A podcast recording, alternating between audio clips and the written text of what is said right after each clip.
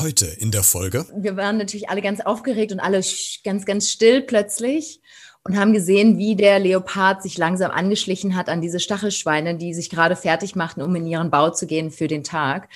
Und äh, wie dann dieser Leopard die Stachelschweine verfolgt hat und sich ja angeschlichen hat und so weiter. Und waren die Stachelschweine allerdings weg. Wir haben also nicht noch das ganz große Finale gesehen.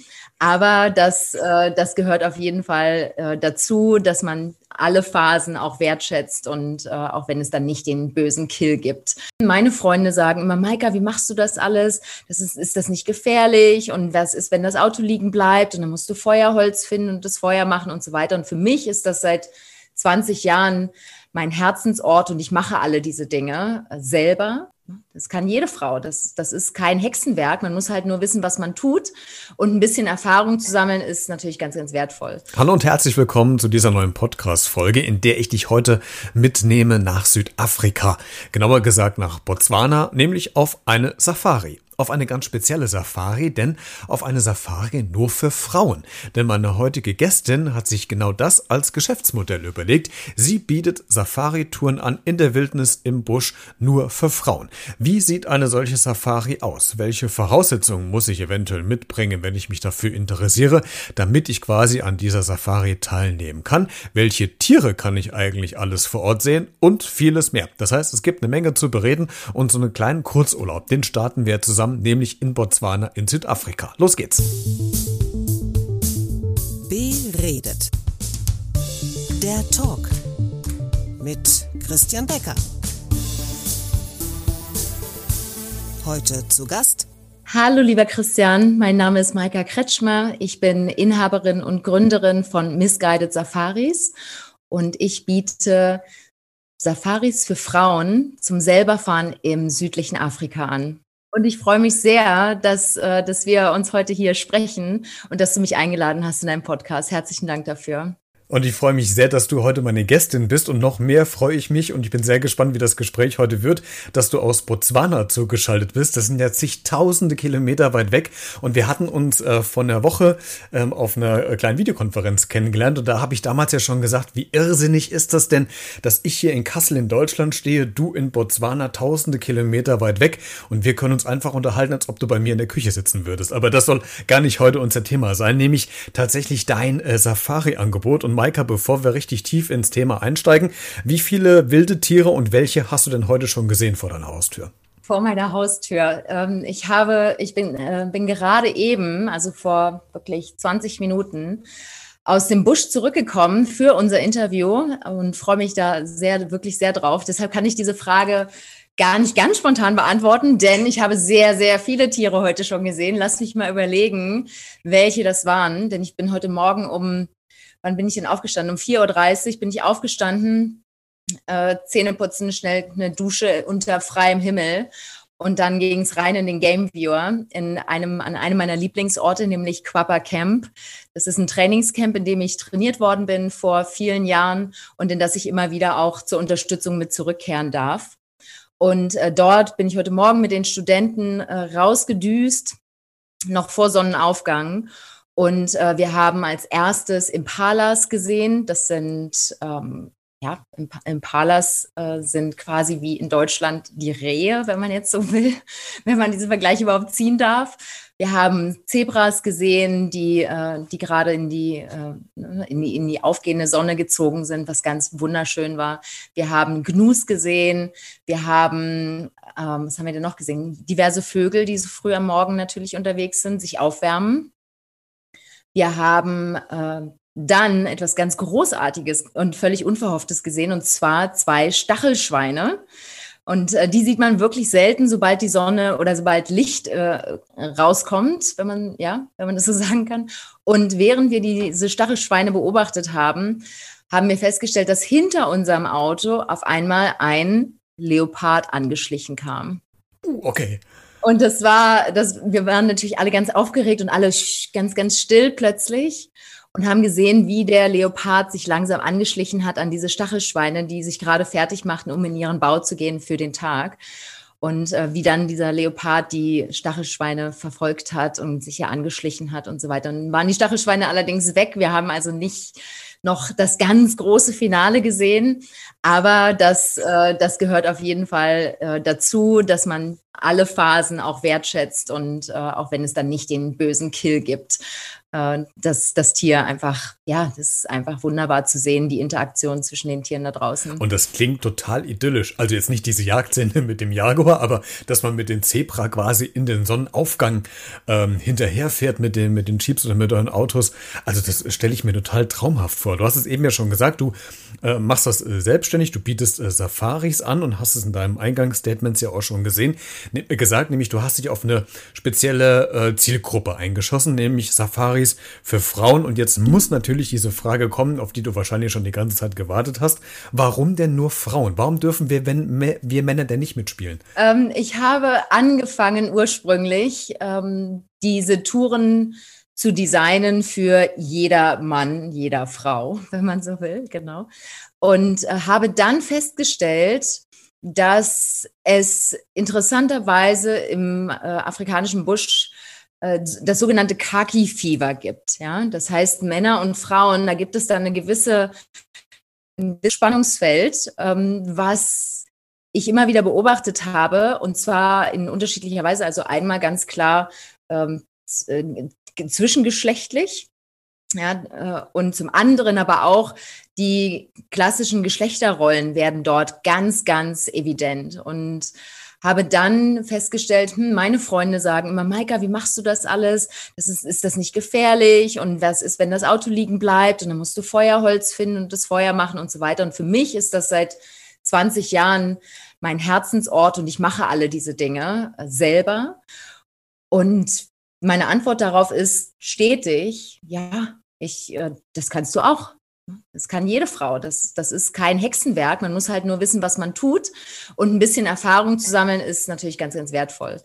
Und habe dann festgestellt, hm, ich möchte eigentlich gerne diese Sexual Tension zwischen Männlein und Weiblein ausschließen. Und ich möchte auch gerne ausschließen, dass Frauen sich zurückziehen, wenn die Männer dabei sind. Und dann gibt es eben die ganz klare Tendenz, dass sie sagen, nee, fahr du mal, ach ja, das Feuer, naja, das macht halt der Mann und das Feuerholz einzusammeln, das macht der Mann und ich koche dann einfach und so die ganz klassischen Rollen werden da so deutlich. Äh, auch von Frauen, die in, der, ne, die in unseren Breitengraden emanzipiert sind und, äh, und da ihr eigenes unabhängiges Leben leben. Auch da ist es sichtbar. Und deshalb bin ich mehr und mehr zu dem Schluss gekommen, hm, es ist eigentlich ganz, ganz klug, Frauen zu zeigen und Frauen, Frauen ein Angebot zu machen, das ihnen diese Grenzverschiebung ermöglicht, so dass sie sehen und erleben, äh, ja, ganz, äh, ganz, ganz persönlich erleben, was es eigentlich heißt, da draußen unterwegs zu sein, ohne den Einfluss von außen. Und mal davon abgesehen war es mir auch wichtig, dass man, wenn man seine Beine nicht rasiert hat oder wenn man äh, irgendwie einen Wackel am Hintern hat oder sonst irgendwas, wenn man morgens aus dem Zelt rauskriecht, dass man sich da einfach nicht unwohl fühlt, sondern dass man nicht das Gefühl hat, oh, da guckt irgendwer oder hm, ich möchte dem gefallen oder diese ganzen Aspekte, die da so durchaus eine Rolle spielen, auch in unserem täglichen Leben. Hm, Im Grunde ist dann ein, ein unbeschwerteres Reisen für, für die Teilnehmerinnen, höre ich dann raus. Unbedingt. Und auch ne, Grenzen zu überschreiten und Hürden zu überwinden, wie zum Beispiel, ähm, ich hatte neulich eine Frau auf einer Safari, die hat sich wirklich gescheut, durch einen Fluss durchzufahren. Ich habe gesagt, komm Martina, wir machen das. Wir sind den erst dann durchgelaufen, um zu sehen, wie tief der ist und wie die Bodenbeschaffenheit ist und äh, natürlich alles unter höchsten Sicherheitsmaßnahmen, dass dann da kein Hippo vorbeizieht oder kein Krokodil. Aber das erstmal gemacht und dann sie nochmal genau in das Auto instruiert. Und ich habe dann auf der anderen Seite gestanden und habe sie angeleitet mit einem Two-Way-Radio, also mit einem äh, Funkgerät habe gesagt, so und so und so. Und dann ist sie durchgefahren und sprang raus am, auf der anderen Seite und äh, jumpte da durch die Gegend und juhu und ole ole. Und das war einfach ganz, ganz großartig zu sehen. Und das sind die Momente, in denen ich immer wieder überzeugt werde. Ich bin es sowieso, aber ich, ne, es wird immer noch mal bestätigt das ist die richtige Entscheidung. Und das gibt mir so viel Energie, das gibt diesen Frauen so wahnsinnig viel Energie. Und das ist nur ein Beispiel, ein Erlebnis, wo das sichtbar wird. Maika, welche, welcher Typ Frau ähm, macht denn hauptsächlich so eine Safari? Sind das die, die eh schon äh, so, so, fest im Leben stehen, sind das so Managerfrauen, die äh, auch im, im Privaten nochmal so einen Kick suchen? Oder ist es vielleicht Äh, auch wenn ich mal in, in, Klischee bleibe, vielleicht so die unbescholtene Hausfrau, die einfach mal äh, austesten will, wie weit sie selbst gehen kann, sich ein bisschen was beweisen will. Welche Typ Frauen nehmen denn an solchen Safaris teil? Die Frauen sind, äh, sind zwischen ungefähr 28 Jahren und 65 Jahren alt die, ich habe drei unterschiedliche Touren designt, die ein bisschen darauf angepasst sind, diese Altersgruppe, diese breite Altersgruppe ein bisschen zu spezifizieren und habe dabei festgestellt, dass äh, die jüngeren Frauen ein bisschen mehr Abenteuer wollen, also wo es ein bisschen extremer ist. Und dass die Frauen, die einfach sehr viel mehr Lebenserfahrung haben, äh, auch noch mehr die Begegnung zum Beispiel mit den, mit den lokalen Frauen schätzen. Also in all meinen äh, drei ähm, Touren sind, ist die Begegnung mit den Frauen dabei. Aber das ist halt ein bisschen extremer designt für die, für die etwas jüngere äh, Zielgruppe und ein bisschen entspannter designt für die etwas ältere Zielgruppe. Ansonsten, ähm, was die Frage, also finanzielle Unabhängigkeit spielt eine ganz große Rolle. Es sind viele Frauen, die schon viel gesehen haben. Frauen, die ähm, im, im Leben stehen, die ihren Job, ähm, ne, der, der sie finanziell unabhängig macht, der sie aber auch in ihrer Persönlichkeit unabhängig gemacht hat oder macht. Ähm, ja, ich glaube, so würde ich das umschreiben. Nehmen wir uns auch mit in oder auf so eine Safari, damit man mal von außen weiß, äh, wie das eigentlich abläuft. Also wir fangen mal an von der Buchung bis hin quasi wieder zur Abreise. Wie komme ich denn überhaupt ran an diese Safari? Kann ich die über das Reisebüro buchen oder muss ich das äh, separat bei dir über die Homepage buchen. Übrigens, alle Kontaktinformationen äh, packe ich noch in die Folge. Äh, Beschreibung, die Shownotes dieser Folge mit rein. Also wie komme ich denn überhaupt an dein Angebot eigentlich ran? Also mir ist es ganz, ganz wichtig, dass ich im Vorfeld mit jeder Reisenden selber spreche. Das ist im Moment noch gut möglich, weil wir die Reisen noch so designen, dass wir die Kundinnen direkt integrieren in die Planung. Und äh, mir ist es besonders wichtig, mit den Frauen zu sprechen, weil ich dann auch ihre Erwartungen managen kann. Erstens weiß ich, was sie selber gerne wollen, was sie sich davon versprechen. Ich weiß, wo ihre Herausforderungen liegen, wo ihre Ängste liegen, vielleicht auch, wie viel Erfahrung sie schon haben. Und da, dementsprechend designe ich dann die Tour und nach und nach fülle ich die dann. Das ist ein Ansatz und der läuft dann auch sozusagen direkt von der Buchung bis zur Abrechnung, bis zur Umsetzung über mich beziehungsweise mein Team. Ähm, dann gibt es noch einen anderen Weg und der läuft über Reisebüros oder Reiseagenturen. Die haben ein, die haben äh, Timeframes. Ich, manchmal rutschen mir englische Wörter dazwischen, weil ich sehr viel auch auf Englisch arbeite. Ähm, also die, da gibt es ganz klar definierte Zeiträume und die Touren sind ganz klar definiert, wo geht's wann hin, ähm, wo ist Abflug, wo ist Ankunft und so weiter. Und das sind die standardisierten Touren, die natürlich äh, trotzdem genau das Gleiche auch abbilden, aber wo es einen klaren Rahmen schon gibt für diejenigen, die nicht in erster Instanz mit mir sprechen. Ähm, und da wird dann natürlich auch die Buchung und die Bezahlung und so weiter über die Reiseagenturen abgewickelt. Bevor allerdings die Tour losgeht, spreche ich dennoch mit allen Frauen, die an einer Reise teilnehmen, damit ich mich einfach vorstelle, damit sie wissen, mit wem sie es zu tun haben, damit ich genau diese Aspekte, die ich vorher genannt habe, schon herausfiltern kann und mich auch entsprechend darauf vorbereiten kann, beziehungsweise den Input geben kann, der relevant ist für entweder die Kaufentscheidung oder aber auch für die Vorbereitung. Beides. Und ich möchte noch eine, darf ich noch eine Ergänzung vornehmen? Klar, natürlich. Und zwar möchte ich nochmal sagen, weil es mir gerade nochmal durch den Kopf ging, dass äh, Frauen zum Beispiel, die noch nie in Afrika waren, für die ist dieses Angebot total interessant. Du, du hast gesagt, ne, mal in Klischees bleiben, die Hausfrau. Auch die habe ich dabei, die ähm, dann meistens angespitzt werden von einer Freundin oder das irgendwo gehört haben und dann so einen Drang danach haben, mal neu neugierig nachfragen, was es denn ist. Und die natürlich dann die Frage stellen, ja, kann ich das denn überhaupt? Ich habe sowas noch nie gemacht. Ich weiß gar nicht, wie man so ein Auto fährt. All diese Fragen kommen natürlich auf. Und deshalb ist diese Zielgruppe sehr, sehr breit. Ne? Auch wenn es eine Nische scheint, bezeichne ich das nicht so, weil es ne, die Hälfte der unseres Planeten sind Frauen und ähm, genauso wie Männer und natürlich spare ich die Männer aus. erstmal in meinem klaren Angebot, aber dafür ist die Zielgruppe eben viel, viel spitzer und die Frauen fühlen sich einfach viel besser gehört und gesehen darin. Wie lange dauert denn äh, so eine Tour? Oder ist das tatsächlich komplett immer unterschiedlich, dass man sagt, okay, die eine hat fünf Tage Zeit, die andere kann zehn Tage bleiben? Oder hast du quasi die Touren schon so geplant, du hast es eben schon gesagt, die sind ja gut strukturiert, dass die eine Tour vielleicht drei Tage, die andere fünf Tage dauert. Wie lange dauert so eine Safari? Eine Safari mit Misguided Safaris dauert ähm, 14 Tage, 21 Tage oder wenn der Wunsch da ist, auch länger. Wir machen auch, wenn die Nachfrage da ist, kürzere Touren. In der Regel empfehle ich das nicht unbedingt, denn die Frauen bekommen alle ein Fahrtraining vorab. Und dafür nehme ich mir Zeit. Das heißt, wir starten in der Regel in Maun in Botswana. Das ist das Tor zum Okavango Delta, wie es so schön heißt. Und dort verbringen wir etwas Zeit. Da verbringen wir zweieinhalb bis drei Tage.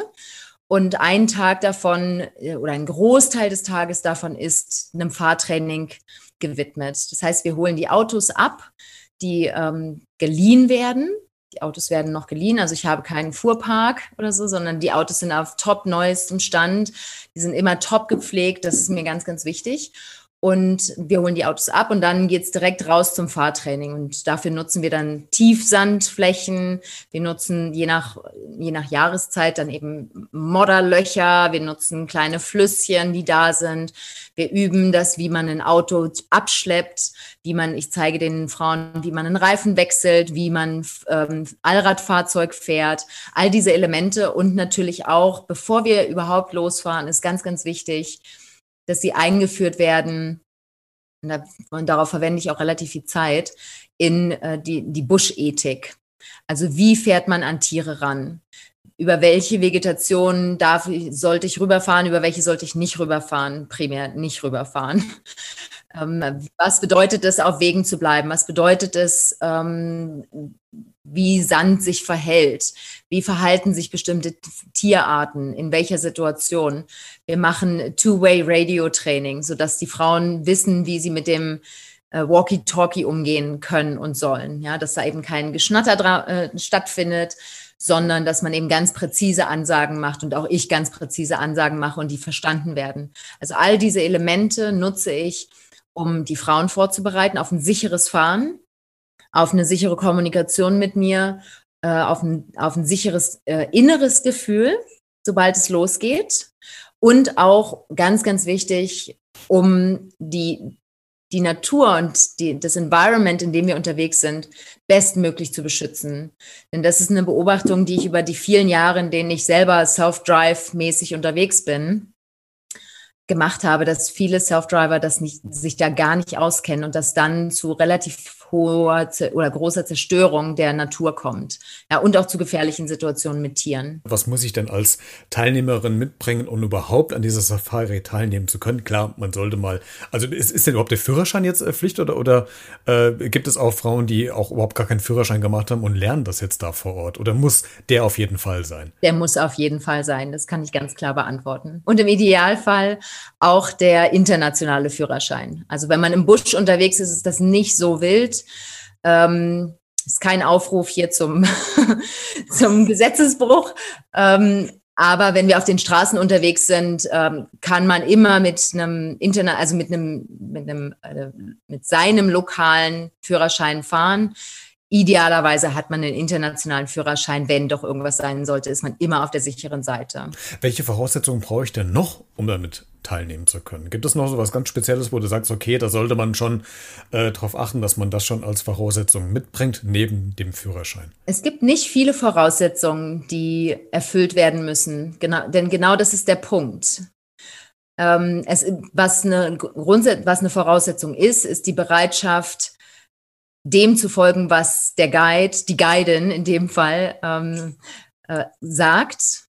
Also das ist ganz, ganz klar Regel Nummer eins, Safety First. Und das bedeutet, ich folge allen Anweisungen der Guidin. Die Bereitschaft dafür muss da sein. Es muss auch eine Bereitschaft da sein, sich einzufügen in eine Gruppe, wo es unterschiedliche Niveaus gibt. Ja, ähm, manche haben viel mehr Erfahrung, manche haben vielleicht gar keine Erfahrung und dann ist es für mich, ist einer der Werte von Misguided Safaris, ist Solidarität und Encouragement. Und es betrifft nicht nur, dass sie hinterher rausgehen und sagen, wow, ich äh, habe sowas Tolles erlebt, ich habe gesehen, was ich kann, ich kann meine Grenzen verschieben, jetzt geht's mir gut, sondern dass, der, dass genau das während der Safari schon passiert und zwar auch miteinander und untereinander. Das ist natürlich auch meine Aufgabe, beziehungsweise die Aufgabe der Guidin, die ich auch einsetze. Aber das ist, ja, das ist eine ganz, ganz große Relevanz. Wie, wie groß ist denn so eine Reisegruppe? Ich fahre mit maximal vier Autos und in diesen Autos sind, sitzen jeweils zwei Frauen.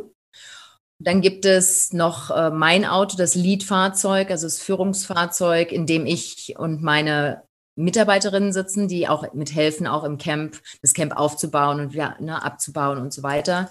Es ist nichts Großartiges, aber es ist natürlich immer gut, irgendwie mehr Augen und Ohren zu haben, die sich im Busch einfach auskennen. Ich finde wichtig, dass diese Teamstrukturen da sind, so dass man sich gegenseitig, dass die Frauen sich gegenseitig unterstützen können, sich sicher fühlen und aber auch, dass alle im Fahrzeug bestmögliche Sicht haben. Deswegen stopfe ich die Autos nicht voll mit vier Kundinnen. Äh, dann wird es zwar natürlich viel günstiger, aber das Erlebnis ist ein vollkommen anderes. Und das möchte ich einfach nicht für mein Produkt. Kommen wir mal äh, zu den äh, Kosten. Vielleicht kannst du ein bisschen was zu sagen. Was mit, mit welchem äh, Geld oder wie hoch muss ich dann ungefähr äh, die Kosten ansetzen, wenn ich mich dafür interessiere? Wir bleiben mal vielleicht bei dieser 14-tägigen Safari. Muss jetzt nicht auf einen Cent genau sein, nur dass man so, ein, so einen kleinen Eindruck hat, was man äh, quasi bezahlen müsste. Was kommt da ein auf, auf einen zu? Botswana ist äh, ja ein Top-Reiseland im Sinne von ähm, Wildlife und der Freiheit, die man hier erfahren kann, im wahrsten Wortsinn. Ähm, ich, und da, und dem, um dem gerecht zu werden, habe ich eben diese drei unterschiedlichen Produkte oder Touren designt, die ähm, teile ich einfach mal mit euch. Und zwar ist das eine die Bush Baby Tour. Die Bush Baby Tour sind 100% selber fahren und 100% Camping. Ja, die erste Nacht und die, äh, oder die ersten zwei Nächte und die letzte Nacht sind zwar in einer Lodge in Maun, so dass man da erstmal in Ruhe ankommen kann und auch sich sortieren kann, aber trotzdem ist das Grundprinzip 100% Camping, 100% Self-Drive. Und da sind wir ungefähr bei 7.000, 8.000 Euro. Ne, das inkludiert alle Aktivitäten, das inkludiert Food and Beverage, es äh, inkludiert, es inkludiert sogar ähm, ne, die hiesige Währung, die Pula ist. Äh, und weil ich möchte, dass die Frauen auch da mit einem ganz entspannten Gefühl unterwegs sind und nicht die, sich die Sorgen machen müssen, oh, funktioniert jetzt meine Kreditkarte oder funktioniert die nicht und kriege ich dann da Geld oder nicht. Das heißt, alle kriegen die lokale Währung zu einem bestimmten, in einem bestimmten Wert, der natürlich darin auch verankert ist. Ähm, genau. Die zweite Tour, das sind, ist die Wild Child Tour, also die wilden Kinder. Die Wild Child Tour ist auch 100% Self-Drive und 50% Camping und 50% Lodging. Das ist für all diejenigen, die gerne mal ein paar weiße Bettlagen zwischendurch haben und die auch gerne mal das Essen serviert bekommen möchten oder aus Kristallgläsern trinken wollen. Da gehen wir dann in Lodges, die für den Preis, den, äh, für den Preis, den ich da ansetze, nicht top, top, top Niveau sind, weil in Botswana zahlt man für eine Top Lodge ungefähr 3.000 bis 4.000 Dollar die Nacht pro Person. Also da kriegt man ein Gefühl dafür, während die günstigsten Lodges bei 150 bis 300, 450 Dollar liegen. Also das sind die günstigsten. Und wenn man dann natürlich ein bisschen was Tolles auch erleben möchte, muss man ein bisschen was drauflegen. Deshalb landen wir da so ungefähr bei zwischen 10 und 12.000 Euro. Ähm, Genau, und dann gibt es die Luxury Girls Tour. Und die Luxury Girls, die machen äh, 50 Prozent Self-Drive, sodass das Core, also das Kernerlebnis auch erhalten bleibt und 50 Prozent Fly-In und 100 Prozent Lodging. Das heißt, alle Nächte werden in Lodges und in weißen Bettlaken verbracht, ähm, wobei das ein Produkt ist, das vielleicht nicht primär auf den deutschen Markt oder auf den europäischen Markt zugeschnitten ist, sondern eher auf den amerikanischen Markt. Und ähm, die, was mir, mir persönlich ist am nächsten die Bush Baby Tour, das ist das, wo ich herkomme, wo es richtig wild zugeht. Aber ich muss sagen, mittlerweile ähm, bin ich 42 Jahre alt und genieße das doch auch schon mal. so ein bisschen Luxus da ist, äh, das äh, kann ich nicht verleugnen. Und bei den, bei den Luxury Girls Tour, da, da sprechen wir tatsächlich über ganz andere Summen, die, die dann auch primär individuell designt werden. Aber dann haben wir so eine, so eine grobe Einordnung. Falls man sich dafür interessiert, ähm, kann man jetzt ungefähr einschätzen, was welche Kosten auf einen zukommen. Lass uns ähm, nochmal zurückkommen zu der Safari. Du hast es eben ja schon gesagt, dass du heute gerade, heute Vormittag den, jetzt habe ich ja vergessen, war es ein Jaguar, Puma? Das war ein Leopard. Ein Leopard, siehst du? Aha, und ich gebe mir doch so Mühe, so zuzuhören. dass es ja nicht nur äh, jetzt die, die zahmen Tiere gibt, sondern natürlich auch, du bist im freien Busch, im, im freien Feld unterwegs, natürlich äh, auch das Leben widerspiegelt und da gehört nun mal auch die Wildnis und auch die gefährlichen Tiere dazu. Ähm, wie, wie geht ihr denn mit äh, gefährlichen Situationen um? Also wie muss ich mir das vorstellen? Wenn ich jetzt beispielsweise, wir erfinden jetzt einfach mal ein Szenario, ich sitze jetzt mit dir ähm, in so einem Jeep oder in so einem Wagen und fahre da durch und äh, sehe jetzt Jaguar, Puma, ganz egal, was es da bei euch gibt. Äh, was passiert an dem Augenblick? Müsst ihr anhalten? Äh, wird dann eher äh, weiter weggefahren, weil man die Distanz war zu dem Tier? Oder ähm, schleicht man sich da auch mit dem Auto näher ran? Wie, wie geht man mit solchen gefährlichen Situationen denn um, wenn die dann tatsächlich auftreten? Erstmal muss man definieren, was eine gefährliche Situation ist natürlich. Ähm, interessanterweise wird man ähm, also wenn ich über gefährlich, äh, darf ich dein, darf ich dein Beispiel ein bisschen abändern? Äh, weil, ja, klar, absolut. Weil, das, ja, ja. weil glaube ich, etwas anderes noch viel evidenter ist, äh, was ich als Gefahr bezeichnen würde. Und ich sage auch gleich warum. Ich weggehe von den Katzen, sondern hin zu einer Elefantenherde zum Beispiel. Einer Elefantenherde mit Jungtieren. Das ist äh, keine ungefährliche Situation. Und deshalb ist es ganz, ganz wichtig, auch eben zwei Frauen im Auto zu haben, mit Two-Way-Radio verbunden zu sein und so weiter, sodass immer das Leadfahrzeug ankündigen kann, was man vor sich sieht.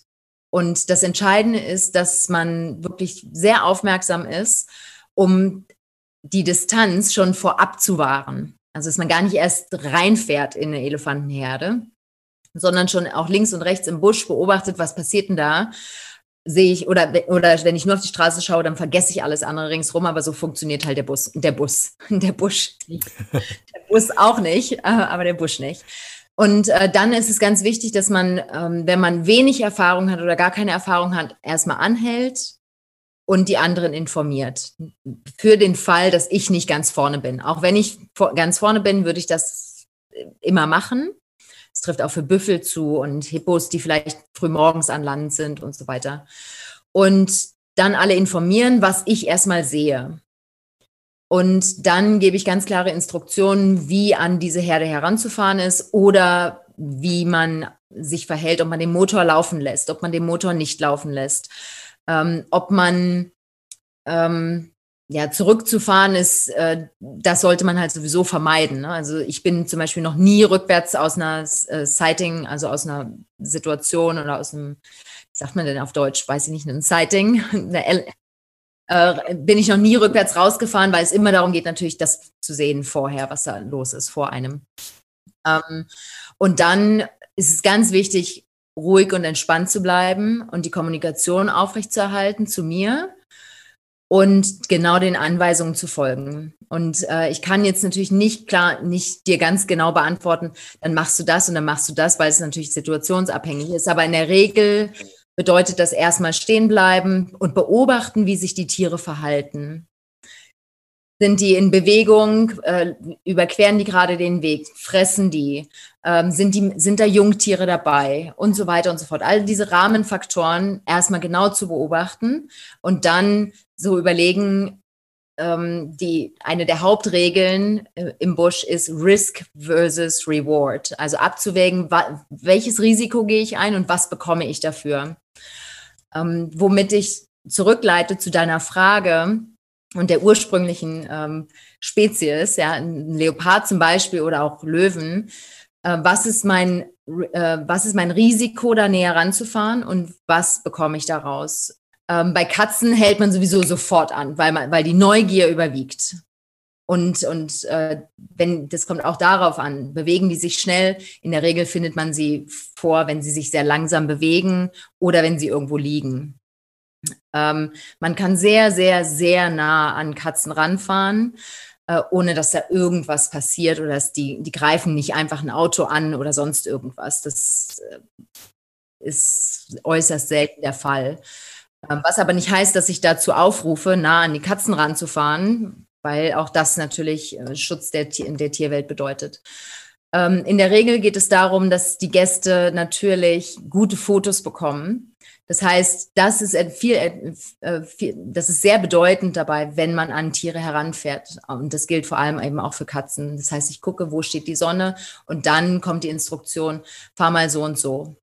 Ähm, genau. Ähm, was die Gefahr angeht, es fällt mir wirklich schwer, merke ich, das jetzt spontan zu beschreiben für eine imaginäre Situation. Weil ganz viele auch, äh, du hast schon gesagt, situativ äh, entschieden werden muss, äh, weil man sich auf solche Sachen nicht einstellen kann, weil die sind ja nicht geplant. Aber trotzdem äh, nochmal die Nachfrage, Maika, gibt es bei den Tieren denn auch schon so einen Gewöhnungseffekt an euch? Also äh, merkst du irgendwie, dass die im Laufe der Zeit sich jetzt doch mehr an eure Trupps gewöhnt haben und vielleicht dann doch ein bisschen zutraulicher werden vielleicht? Also gibt es da so eine weil die Wesensveränderung würde vielleicht ein bisschen zu weit gehen, aber dass die Tiere sich an euch gewöhnen. Also ist da schon sowas bemerkbar, erkennbar? In der Tat, ja. Das äh, kann ich ganz klar bestätigen, dass die Tiere in den meisten Regionen, in denen wir unterwegs sind, an Fahrzeuge gewöhnt sind und auch an menschliche Stimmen gewöhnt sind.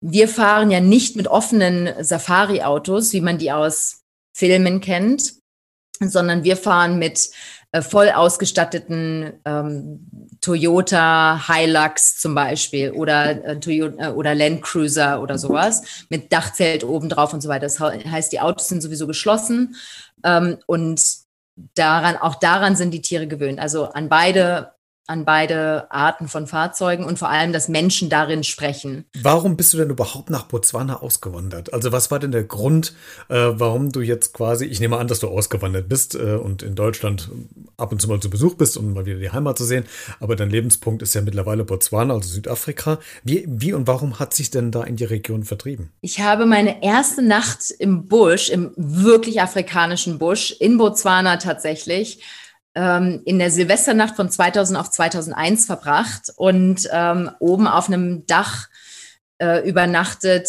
das äh, auf, ja, auf, auf so einem Auto im, im, Dachzelt übernachtet, das damals noch völlig anders war. Das war ein ganz simples, äh, altes Zelt, das wir einfach oben drauf gestellt haben jede Nacht. Äh, ganz anders, als es heute läuft.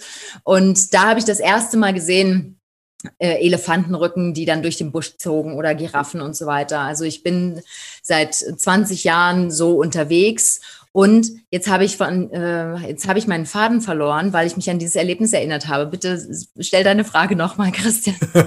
warum du ausgewandert ja, bist. Also genau. Also du, genau. Genau, da, das war eine, das war, das war die Nacht, in der ich mich in, äh, in Botswana und, äh, und in das südliche Afrika verliebt habe und dann immer wieder zurückgekommen bin als Urlauberin. Dann habe ich äh, vor zehn Jahren in Sambia für eine sehr lange Zeit gelebt und dort ähm, primär ein Kinderhaus mit betreut und aufgebaut und habe dann vor, dann wie weitere zehn Jahre später, also jetzt vor ungefähr vier Jahren, mich entschieden, dass ich meine Leidenschaft weiterentwickle.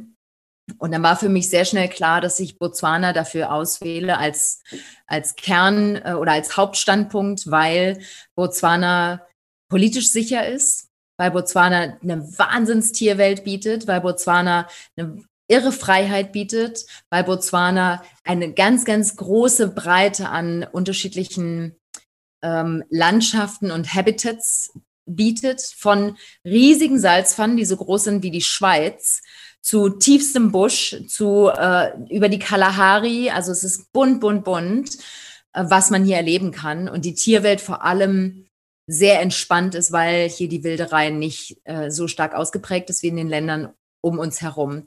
Nichtsdestotrotz biete ich meine Touren auch in Namibia an, was einen ganz, ganz großartigen Kontrast bildet landschaftlich und vom Gesamterlebnis äh, und auch in Sambia und in Simbabwe. Das heißt, du bist gar nicht nur auf die Region beschränkt, wo du jetzt gerade lebst, sondern du kannst auch andere ähm, Regionen mit in die Tour mit reinnehmen. Äh, Gibt es denn was, was du am meisten an Deutschland vermisst? Bauernbrot, sagen die meisten, Würstchen oder sowas. Ich vermisse meine besten Freunde und meine Familie. Ich vermisse tatsächlich, die vermisse ich am allermeisten.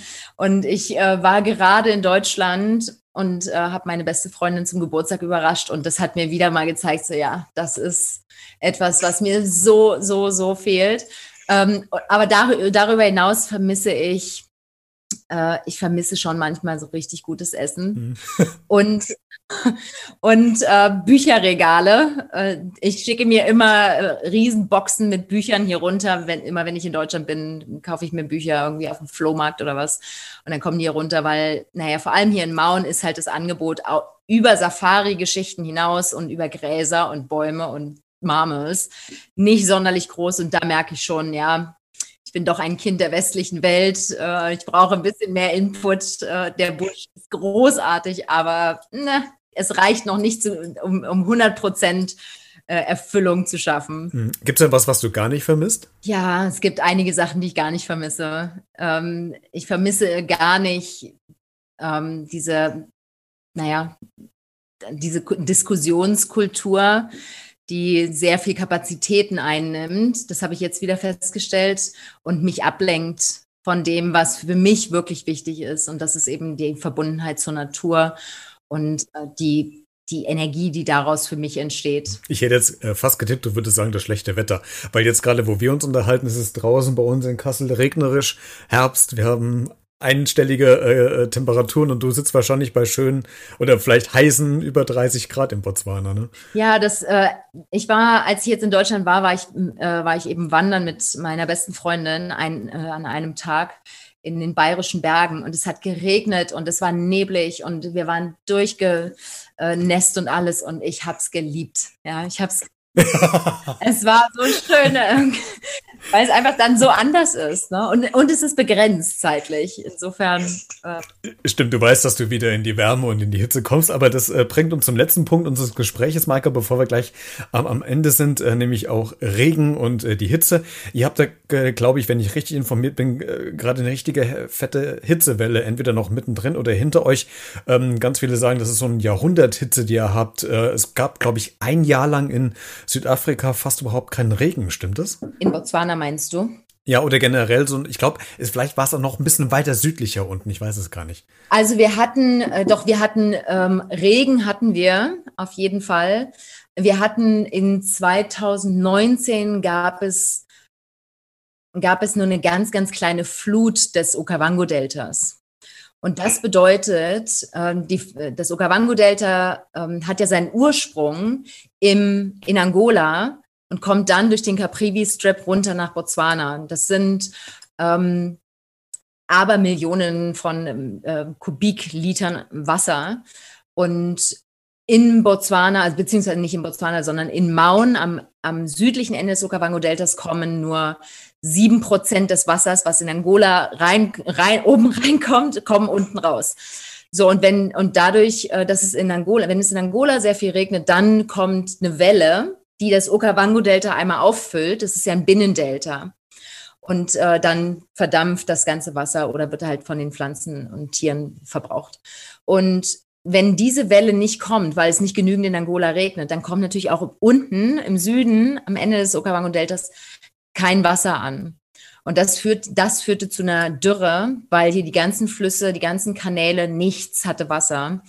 Und das hatte einen riesen, riesen Einfluss darauf, wie die Tierwelt sich entwickelt hat und aber auch nicht nur die Tierwelt im Delta, sondern natürlich auch in allen anderen Regionen, in allen anderen Nationalparks, aber auch Livestock, also die äh, Kühe und die Ziegen und so weiter. Das war ganz, ganz schlimm.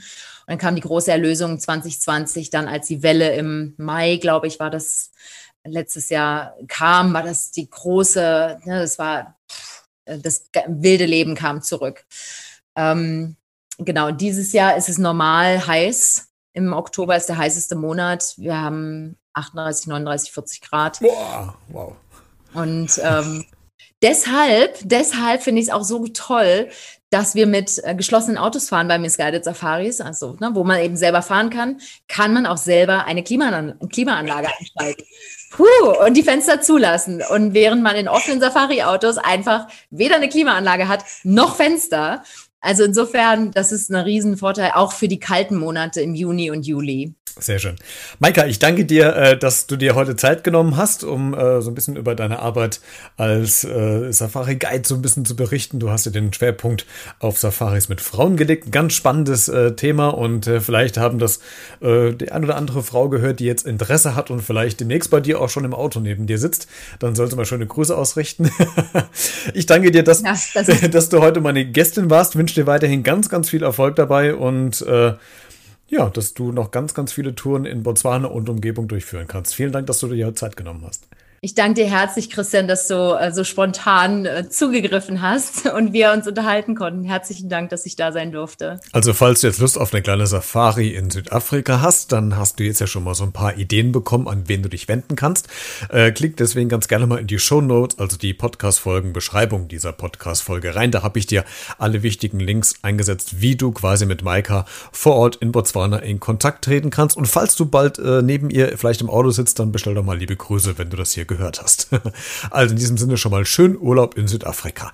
Äh, du kannst diese Podcast-Folge auch gerne kommentieren auf allen Social-Media-Kanälen bei Facebook, Twitter, Instagram oder schickst eine E-Mail an b-redet.gmx.de oder schickst gerne eine Sprach- oder eine Textnachricht aufs Podcast-Handy. Auch da findest du alle Kontaktinformationen in den Show Notes zu dieser Folge. Wir hören uns spätestens zur nächsten Folge wieder. Bleib gesund und neugierig. Ciao.